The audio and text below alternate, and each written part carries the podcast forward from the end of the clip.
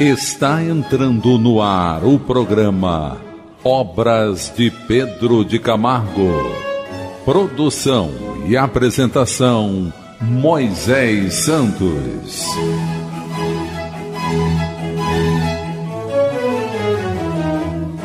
Caríssimos ouvintes da Rádio Rio de Janeiro, eu sou Moisés Santos e este é o programa Obras de Pedro de Camargo.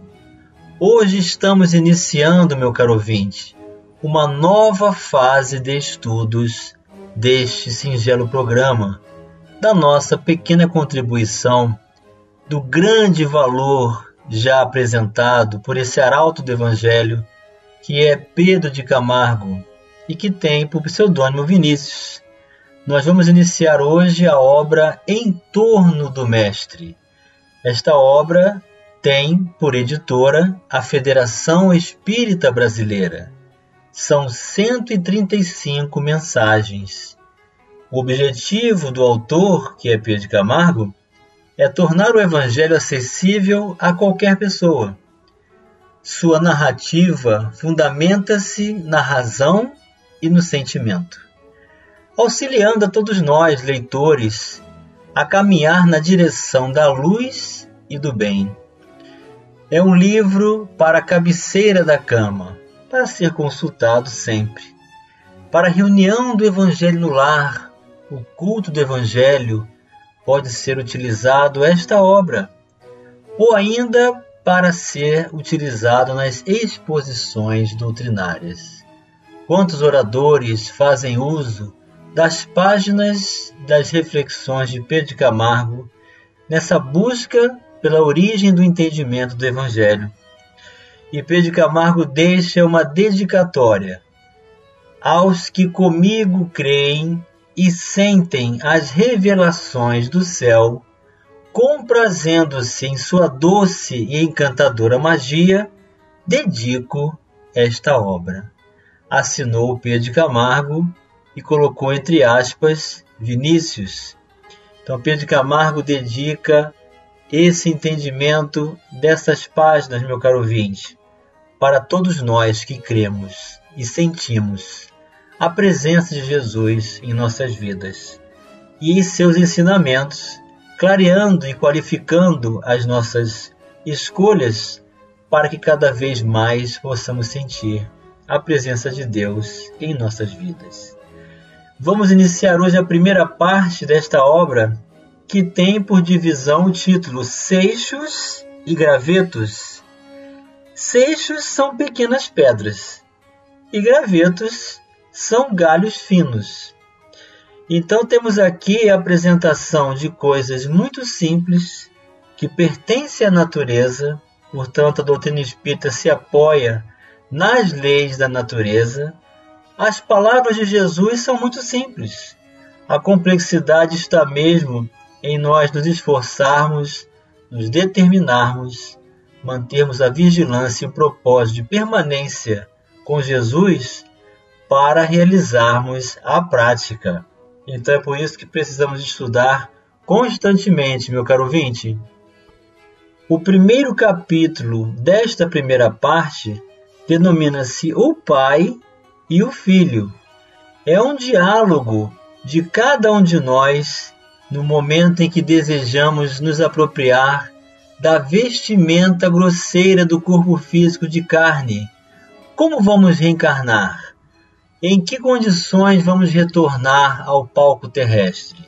Quais as experiências que estamos dispostos a encontrar na caminhada? Sede perfeitos como vosso Pai Celestial Mateus capítulo 5, versículo 48. Vamos elucidar este verso. Elucidando o verso. Amai os vossos inimigos, fazei o bem aos que vos odeiam, e orai pelos que vos perseguem e caluniam. Porque se somente amardes os que vos amam, que recompensa tereis disso? Não fazem assim também os publicanos? Se unicamente saudardes os vossos irmãos, que fazeis com isso mais do que outros? Não fazem o mesmo os pagãos? Sede, pois, vós outros perfeitos, como perfeito é o vosso Pai Celestial. Mateus capítulo 5, versículos 44 e 46 a 48. E em O Evangelho segundo o Espiritismo, em seu capítulo 17, sob o título Sede Perfeitos, nós temos o comentário de Allan Kardec. Pois que Deus possui a perfeição infinita em todas as coisas, esta proposição, sede perfeitos, como perfeito é o vosso Pai Celestial, tomada ao pé da letra, pressuporia a possibilidade de atingir-se a perfeição absoluta. Se para a criatura fosse dado ser tão perfeita quanto o Criador, tornar-se-ia ela igual a este, o que é inadmissível. Os homens a quem Jesus falava não compreenderiam essa nuance, pelo que ele se limitou a lhes apresentar um modelo e a dizer-lhes que se esforçassem pelo alcançar.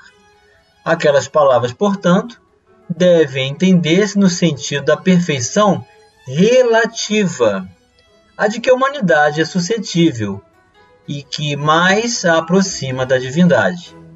Em que consiste essa perfeição? Jesus o diz: em amarmos os nossos inimigos, em fazermos o bem aos que nos odeiam, em orarmos pelos que nos perseguem. Mostra ele desse modo que a essência da perfeição é a caridade, na sua mais ampla acepção, porque implica a prática de todas as outras virtudes. Então é assim, meu caro ouvinte, que nós vamos entender esse imperativo, este convite de Jesus para realizarmos a conquista da felicidade maior, da plenitude da saúde integral de espírito, emocional e espiritual, e consequentemente física, realizando a caridade na sua ampla acepção de não guardarmos rancor, de não desejarmos o mesmo que desejam para nós, quando esse desejo é o do ódio, da implicância, da perseguição, de fazermos ao outro o que gostaríamos que nos fizessem. Então aí estão os recursos da perfeição para alcançarmos a pureza de espírito, que é um grau de maior elevação que conhecemos e que Jesus o possui, portanto, o espírito puro que conhecemos como exemplo e guia de todos nós, e que também todos nós estamos suscetíveis de realizarmos essa longa caminhada esforçando-nos no bem hoje e sempre. E o diálogo começa entre o pai e o filho. O pai pergunta ao filho: Que queres, filho? Procuras-me com tanta insistência. E o filho responde: Quero riquezas, meu pai. Desejo possuir largos cabedais, muitas fazendas, ouro e prata. Aspiro a ser um creso Creso, meu caro ouvinte, foi um rei da Lídia nos anos de 560 a.C. até 546 também antes de Cristo. Então o filho está querendo ser um rei. E o pai responde: Dar-te-ei o que pretendes, filho. Porém, previno-te de que de novo me buscarás, porque não te sentirás Satisfeito?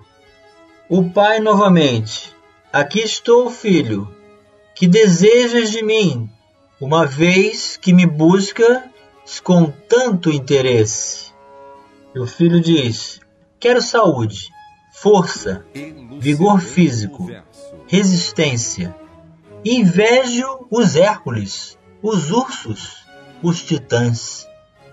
E o pai lhe diz: Terás o que solicitas de mim, filho. Não obstante, advirto-te: de novo me procurarás, porque não te sentirás satisfeito. O pai novamente: Eis-me aqui, filho. Por que estás assim aflito e me chamas com tamanha impaciência? E o filho responde: Pai, tenho sede de domínio, de poder, de autoridade. Meu desejo é governar, é conquistar reinos, dominar nações, imperando discricionariamente sobre povos e raças. Tenho por modelos Napoleão e Júlio César. E o pai responde: Será deferida a tua petição, filho. Contudo, permite que te observe. De novo me demandarás, porque não te sentirás satisfeito. O pai novamente: por que bates assim sofregamente nos tabernáculos eternos? Sossega, acalma-te e fala. E o filho fala: Pai, sou ávido de glórias. A fama me fascina. A notoriedade me arrebata. Nenhuma alegria terei enquanto não lograr este meu intento. Quero receber sobre a fronte a coroa de louros que ostentaram os sábios, os grandes poetas, os escritores célebres. Anelo ser Camões, Cícero, Hipócrates. E o pai responde: Serás atendido, alcançando o que tanto ambicionas. Todavia, aviso-te de que, de novo, voltarás a me procurar. Por isso que não te sentirás satisfeito. Novamente o pai: Aqui estou, filho. Pede o que desejas, dize o que pretendes de mim. E o filho finalmente: Pai, quero amar e ser amado.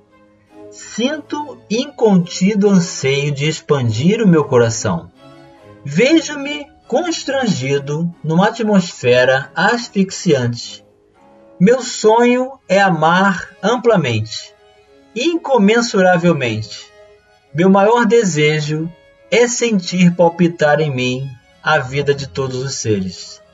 Quero o amor sem restrições, ilimitado, infinito.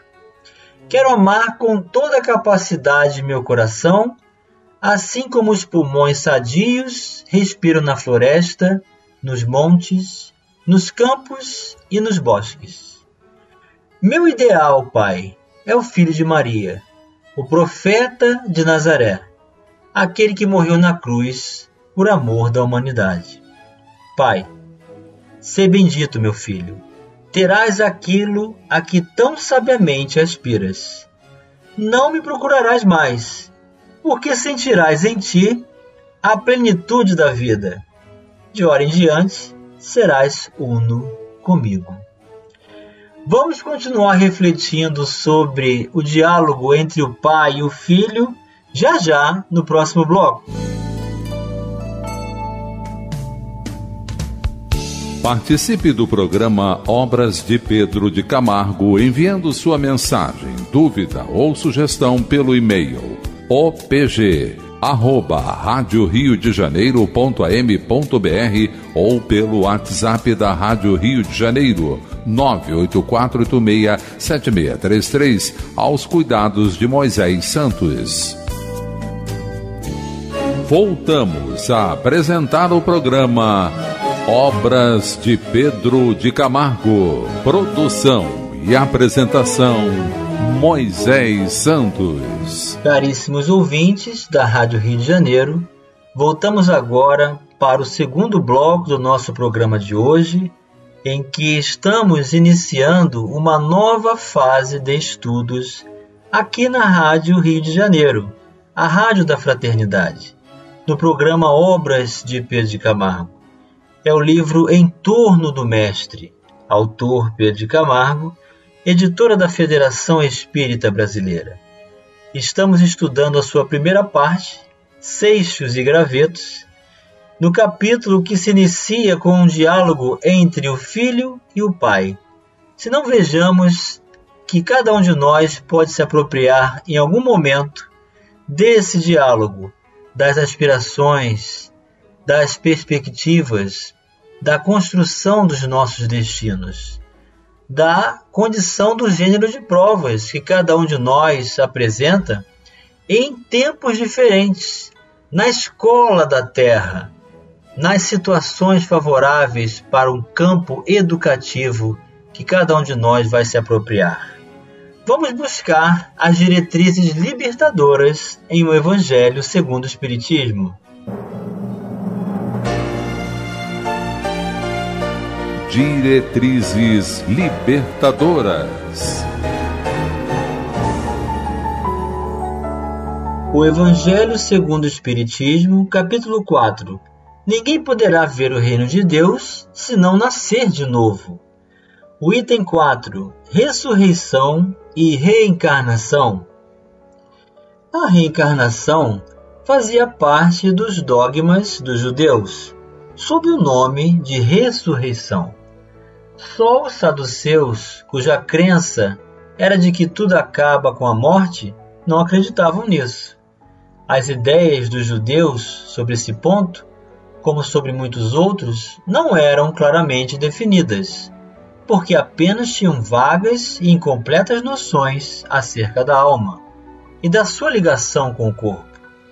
Criam eles que um homem que vivera podia reviver, sem saberem precisamente de que maneira o fato poderia dar-se. Designavam, pelo termo ressurreição, o que o Espiritismo mais judiciosamente chama reencarnação. Com efeito, a ressurreição dá ideia de voltar à vida o corpo que já está morto, o que a ciência demonstra ser materialmente impossível, sobretudo quando os elementos desse corpo já se acham desde muito dispersos e absorvidos. A reencarnação é a volta da alma ou espírito à vida corpórea mas em outro corpo especialmente formado para ele, e que nada tem de comum com o antigo. Então, meu caro ouvinte, o espírito é um só e sempre o mesmo. Cada vez que retornamos e nos apropriamos da união do elemento espírito com o corpo e reencarnamos, temos então uma nova personalidade. A palavra ressurreição podia sim aplicar-se a Lázaro, mas não a Elias, nem aos outros profetas. Se, portanto, segundo a crença deles, João Batista era Elias, o corpo de João não podia ser o de Elias, pois que João fora visto criança e os seus pais eram conhecidos. João, pois, podia ser Elias reencarnado porém não ressuscitado. E assim vemos, meu caro ouvinte, nesse diálogo do Filho com o Pai Celestial, solicitando o retorno ao corpo físico de carne, inicialmente desejando a prova da riqueza, que é uma das provas mais difíceis de conseguir manter-se em condição de atendimento às leis de Deus na própria consciência, pois que a matéria pode fazer esse envoltório mais denso ficar ainda mais conectado e isento ao acesso do espírito. Então a riqueza faz com que ganhemos materialmente, geralmente perdendo espiritualmente. É um grande desafio. Ele deseja ser um rei, deseja ter muitas posses, julgando que todo conforto e toda apropriação material poderá trazer felicidade. Mas o Pai Celestial lhe diz que ele não se sentirá satisfeito dessa forma. Daí ele pede então o que? Força, saúde, vigor físico, resistência, beleza, que é outra condição de muita apropriação da matéria, o que torna a encarnação desafiadora, porque enxergar beleza, força, aparência, mais do que os recursos naturais das propriedades de espírito, também é perder em espírito. Daí ser outro grande desafio, e por isso o pai diz que ele não estará satisfeito. Sim, porque nem se estivessem reunidas a juventude, a beleza e a riqueza, ainda assim o espírito não teria sua plenitude alcançada nas condições da herança divina de que todos podemos nos apropriar. Depois ele retorna ao Pai insatisfeito e pede que tenha poder, que deseja governar, que deseja mandar, dominar, querendo ser um novo Napoleão, um novo imperador Júlio César. E o Pai oferece novamente a experiência, sim, porque todas essas experiências são oferecidas pela escola Terra. Mas o pai lhe adverte: você está querendo esses recursos, mas não te sentirás satisfeito ainda.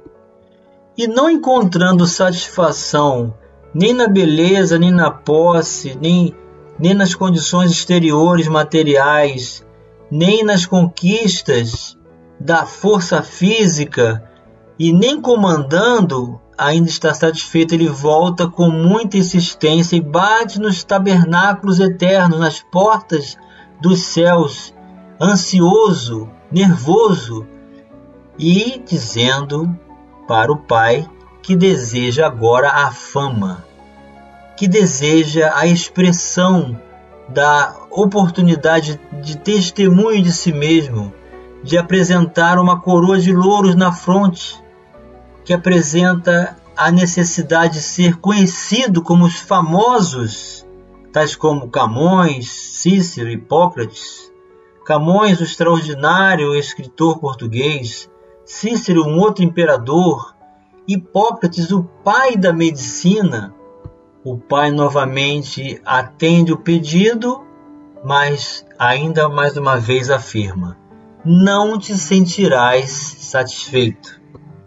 Então, só depois de inúmeras experiências em diversos campos e oportunidades, em condições diferenciadas na, no palco terreno, na escola terra, é que finalmente o filho começa a reconhecer que há um vazio dentro dele, que ele precisa encontrar um sentido real, ainda que ele tenha toda essa oportunidade que a terra oferece como recurso educativo mas sem a conquista emocional, sem a conquista das virtudes da alma, ele jamais se estabeleceu em condição de satisfação. Por isso ele volta para dizer que quer amar e ser amado. E que o seu sonho é ter o amor sem restrições, ilimitado e infinito. Quer amar com toda a capacidade do seu coração. E o seu ideal é o exemplo dado pelo profeta de Nazaré. Quem é o profeta de Nazaré, meu caro ouvinte? O filho de Maria, que morreu na cruz por amor da humanidade. É nosso Senhor Jesus Cristo.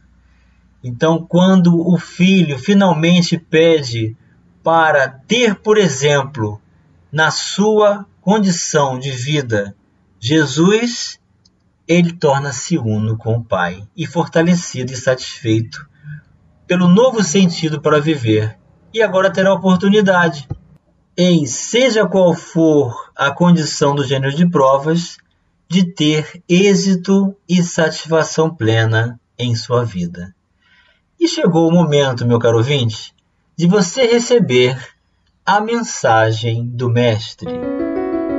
Mensagem do Mestre. Em verdade, em verdade, digo-te Ninguém pode ver o reino de Deus se não nascer de novo.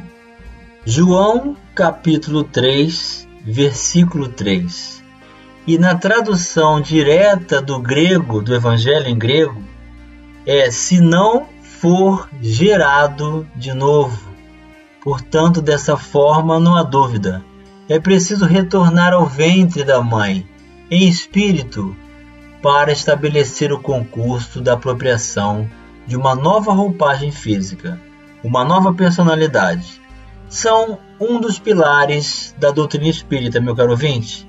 A reencarnação, o retorno ao palco terrestre, o mesmo espírito dando continuidade a todas as suas conquistas, encontrando todas as necessidades a serem retificadas e reparadas para adquirirmos a saúde de espírito, o progresso, a evolução e a oportunidade de encontrar o grande sentido para viver com o nosso Senhor Jesus Cristo em seu Evangelho, hoje e sempre em nossas vidas. Um grande abraço e até o próximo programa. Você ouviu o programa Obras de Pedro de Camargo. Produção e apresentação Moisés Santos.